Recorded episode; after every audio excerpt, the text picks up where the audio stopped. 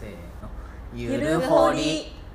えーゆるいワーキングホリデーを過ごしているアラサー3人がお届けする、えーカナダワーキングホリデー場略してゆるほりでございます、えー今回のテーマはカナダのおすすめスポットについてです。はい。はい。はい。ジェコちゃんどっかあります？はい。スティーブストン。あうんーあですねダウンタウンから南の方にあるそうちょっと。港町って言ったらいいのかな、うんうんうんうん。あのーまあ、ダウンタウンからうん。中心街からは結構ちょっと離れちゃうんですけど、うん。リッチモンドっていうところの近くになるんですが、あのーなんか晴れた日はもうすごい、あのー綺麗にこうなんかみ港っていうかうん。港じゃない、そのふ船着き場がすごい綺麗に見れて。うんでなんかそこから歩いていったところのちょっと15分ぐらい、うんあのちょっと離れたところにあのなんか日本人が前あ昔住んでた家とか、うんうんうんあのなんか工場じゃないやなんなんだったかな。ちょっとちゃんと思い出せない、日本人が住んでた そうそうそうそう。こ働いてたところ働いてたうん。ようなところとかがあったりするから、なんかそういうなんかちょっと歴史的なものがうん。ちょっと興味ある人だったらなんかすごくいいなっていう、でなんか実際なんかそこのその港の方ではなんかこういろんな食べ物あの魚介が美味しかったりするから、うんであのすごく美味しいピザ屋さんがあります、魚介のピザ？うん、あのただとてつもなく高い。とてつもなく高い。いくら？えっとこの前まあ食べたんだけど、うん。240ドルワンホールで。ワンホールで。あのそれも上にカニエビうん。サーモン。あと何だったっけ？宝なんかもう石箱の感じね。そうなんかもうあのーなんでなんていうの？あのえ？あの日本でいうあのおせ玉手箱。違う違う違う違う違うほらあの大食いの人が食べるピザみたいな。へへー。ーあじゃあサイズもでかいの？サイズもでかいし高さもあるみたいな。高高ささもある。うん。だからあのすいごいもうなんかそうだからなんかピザっていう名前のピザじゃない。何 センチぐらいあったの？高さ普通のピザそんやっぱりなにねないよね。カニの足とかがすごいもう普通に乗ってるから。へえその写真とかはあるの？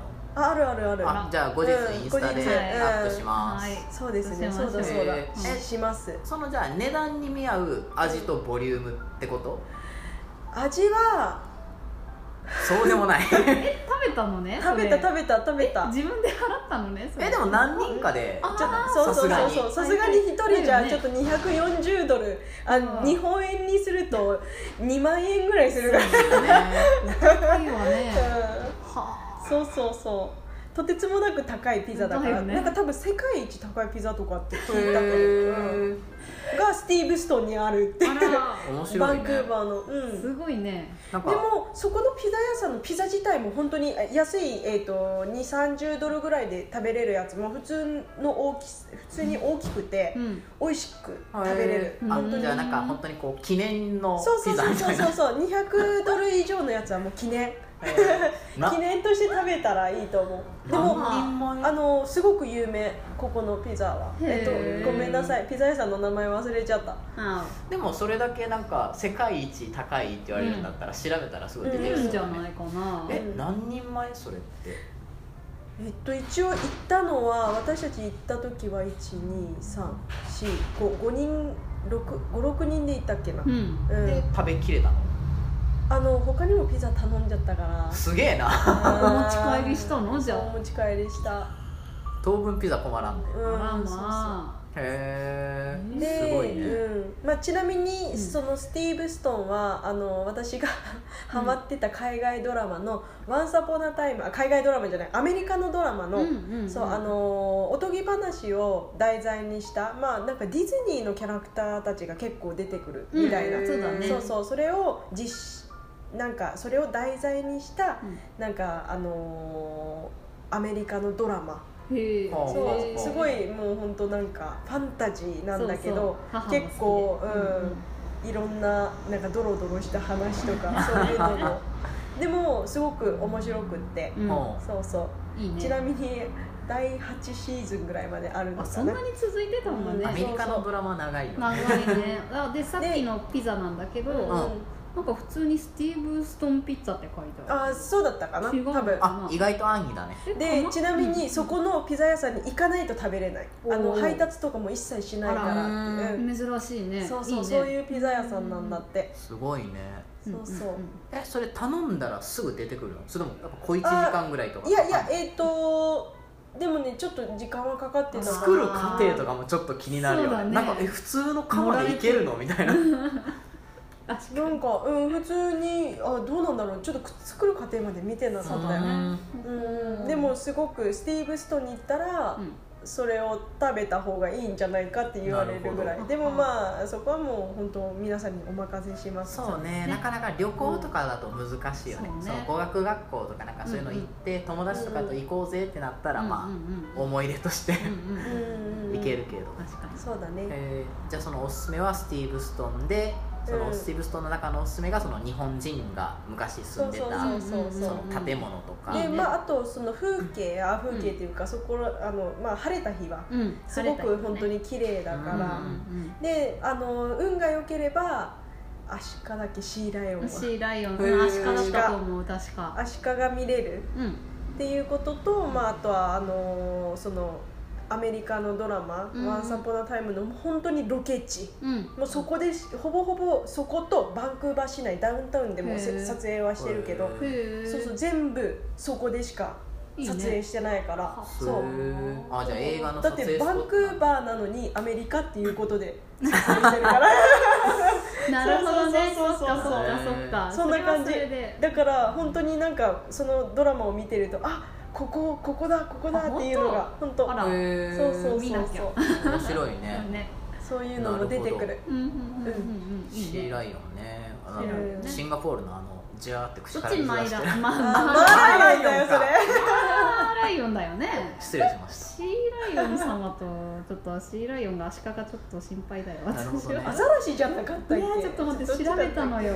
まあでもそんなところですかね、うんそうです。えーじゃあカナダじゃあはいバンクーバーのス私ティーブスト。ンのおすすめはうんうんスティーブ・スト。ンアシカだ sea lion はアシカだって。あよかったよかった。マーライオンは？マーライオンは知らない。ライオンライオンかマーライオンは多分なんか神話かなんかに出るあれじゃないの？そうなのね。多分。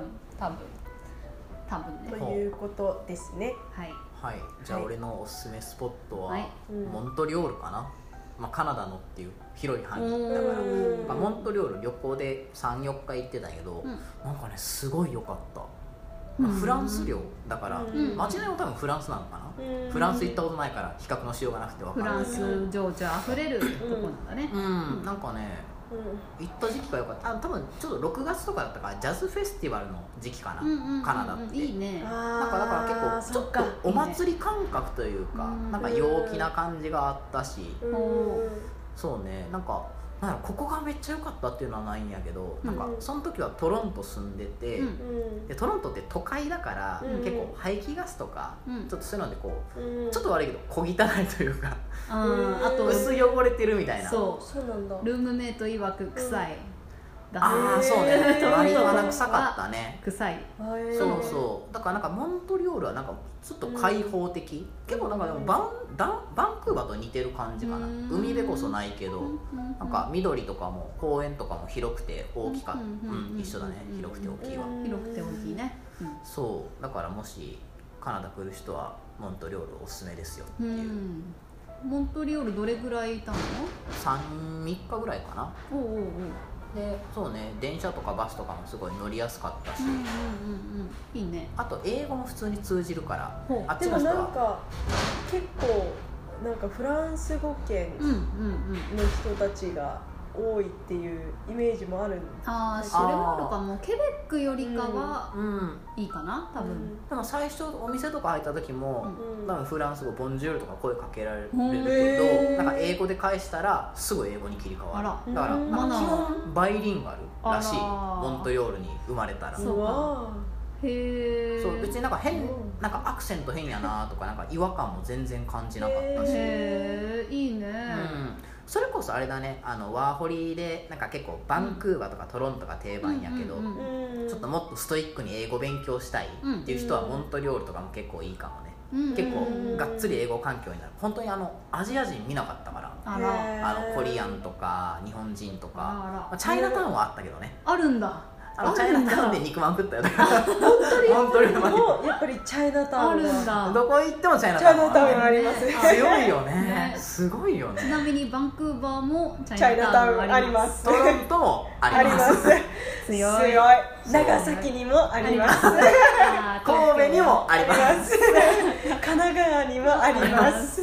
あります。よ、そうだから。すごいな。うん、ちょっとだからアジア人も見なかったからほとんど。うん。だから本当にこう英語を勉強したいっていう人にもなんか旅行だけじゃなくってそういううん。英語を勉強するっていう環境づくりみたいなうん。そういうのためにもいい場所かな。なるほどね。なんか治安も良さそうな感じがした。うん。なんとなくだけど。あの割りマリファナの匂いとかも全然しなかったし。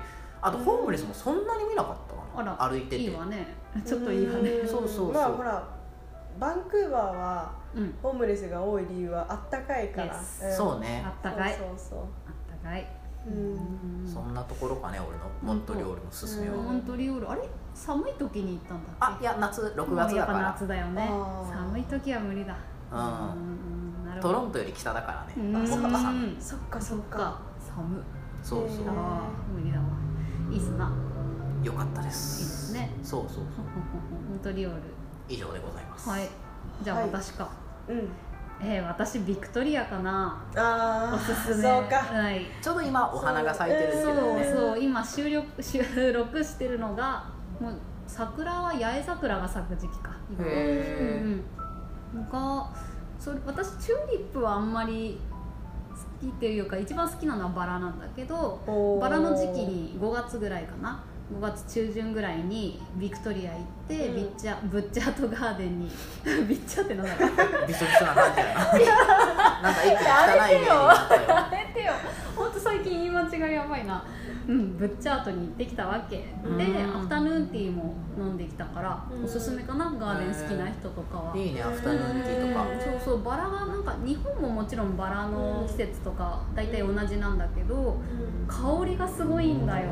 バラの？すごいそう、へうんえうん、バラの香りがすごくいいからおすすめ。私あれでもうすごい感動した。いい匂い本当いい匂いだよそのアフタヌーンティーってドレスコードみたいなのある？ないない。あー多分ないと思う。サンダルでも OK なサンダルはちょっとドレスコードはなかったかなうん。見た限りだと。ただそのブッチャートガーデンのところにあるアフタヌーンティーのところは結構人気なのかな？最初にお昼ぐらいに行ったらうん。午前中でもいいけど早めに予約してで夕方ぐらいに行くとか3時ぐらいに行くっていうようにしないと閉まっちゃったりするから予約はした方がいいかも。行きたい人は。それはネットからできるの？うんネットからできるのかな？確認してないけど私は直接行って一緒に友達と。で予約。うん。予約できますって言ってうん。早めに。もう着いた段階で行った。あなるほどうんうん。ねおすすめ。へへー。いいよ。イギリス行く順子。そうだね。忍ぶよ。えおいくらぐらいだったの？そのアフタ覚えてヌーンないわ。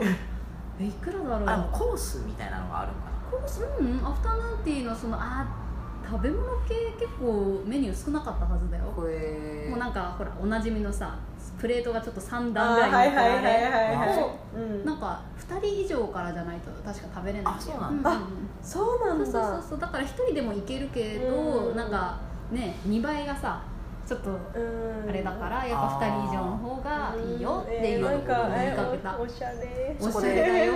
バラを見ながら飲むの。バラ席によるけどでも本当開放感あるし外で、天気良ければ外でもいいし中でも雰囲気あった気がするけどね。うん。おすすめです。素敵。イギリス行きなよ。ー行かなきゃだよね。うんうんうんアフタヌーンティーはね本当美味しかった。うんイギリスのスコーンはすごく美味しかったです。あーじゃあイギリススコーンは大丈夫だね。多分大丈夫多分大丈夫。うん。私はそんなところかな。うんビクトリアおすすめうんうん。了解です、はい。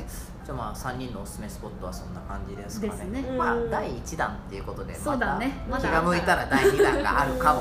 そうだね。しれません。そうしましょう。はい。そうですね。はい。では本日は、え3人のおすすめスポットについてでございました、はい。はいでえー、とゆるほりですね。今、えー、とインスタとうん。ツイッターと、あとホームページが最近できたので、よかったら見てください、えーゆるほりゆるはひらがなでほりはカタカナで検索してもらうと出てきます。はい。はいあと頑張ってあのグッズも作ろうかなってしてるところなんで、まあ、もしねこういうのが欲しいっていう要望があればリクエストいただけると作るかもかもね。しれない作らない かもしれない。だってデザイン難しいからね。そうミキさんが今ねあのゆゆるキャラって言ったらいいゆのかな？るキャラかな？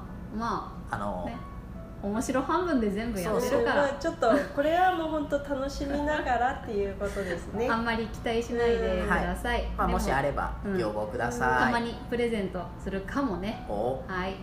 はい。では。楽しみ。はいじゃあバイバイ。バイバイ。ありがとうございます